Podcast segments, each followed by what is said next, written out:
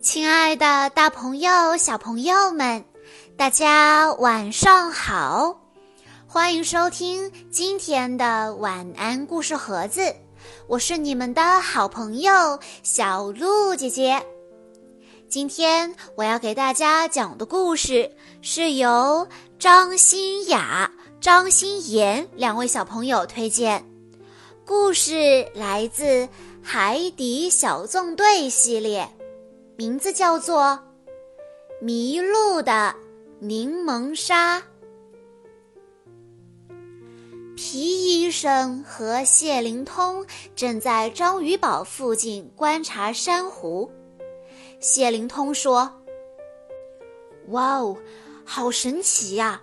这种珊瑚只长在海岸附近的水域里。”皮医生看着漂亮的珊瑚，赞美道：“嗯，颜色真漂亮。”突然，一只柠檬鲨撞了皮医生，皮医生赶紧向后躲。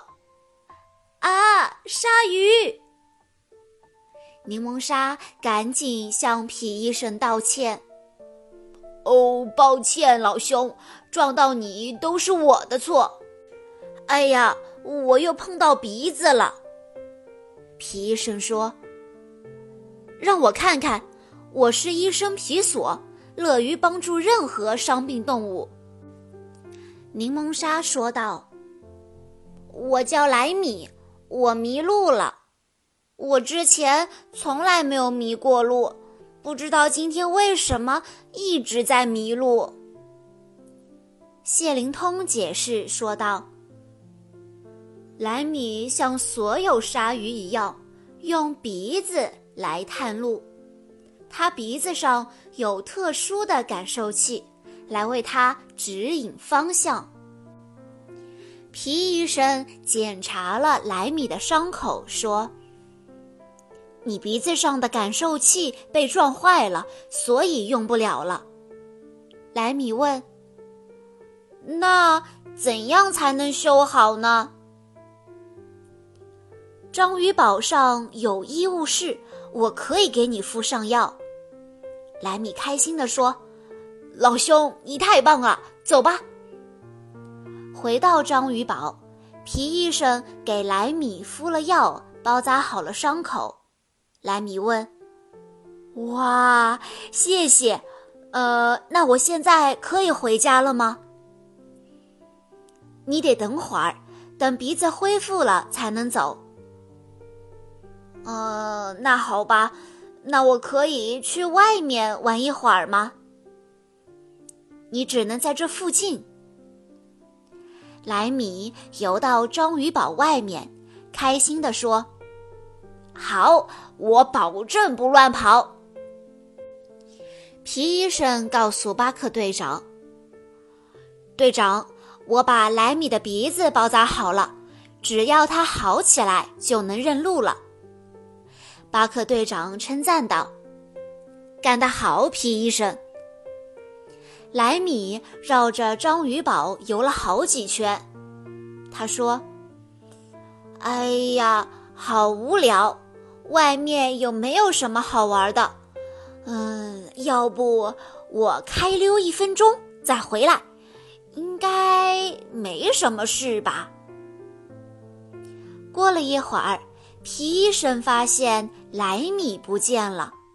达西西查看后说：“他七拐八拐的游走了，速度超级快。”皮医生担心极了。我的天哪！莱米没有办法辨认路线啊！巴克队长当机立断，他说道：“皮医生，启动章鱼警报。”听到章鱼警报，海底小纵队到发射台集合。巴克队长布置任务，他说道：“现在有一只柠檬鲨的鼻子受伤失灵了。”如果我们不赶紧追上它，它很有可能会迷路或者受伤。呱唧，皮医生，进灯笼鱼艇。遵命，队长。呱唧用望远镜搜寻着莱米，不一会儿就发现了莱米的踪迹。他在那里，小家伙游得可真快呀！鱼艇全速前进，想要尽快的追上莱米。呱唧问：“咦，那只游得飞快的柠檬鲨哪儿去了？”巴克队长把鱼艇开到水面上寻找莱米。他游向海滩了。呱唧从望远镜中看到莱米困在海滩上了，皮医生着急地说：“他得在水里才能呼吸呀！”巴克队长驾驶着鱼艇冲过去救援。莱米大声呼救。救命啊！谁来帮帮我？海底小纵队执行任务，一、二、三，抬起来！巴克队长、呱唧和皮医生用尽力气，把小鲨鱼抬回了海里。莱米紧跟着鱼艇回到了章鱼堡。过了几天，莱米的鼻子好多了。皮医生替他高兴。太好了，今天就可以把绷带拆掉了。我终于可以回家啦！谢谢皮医生。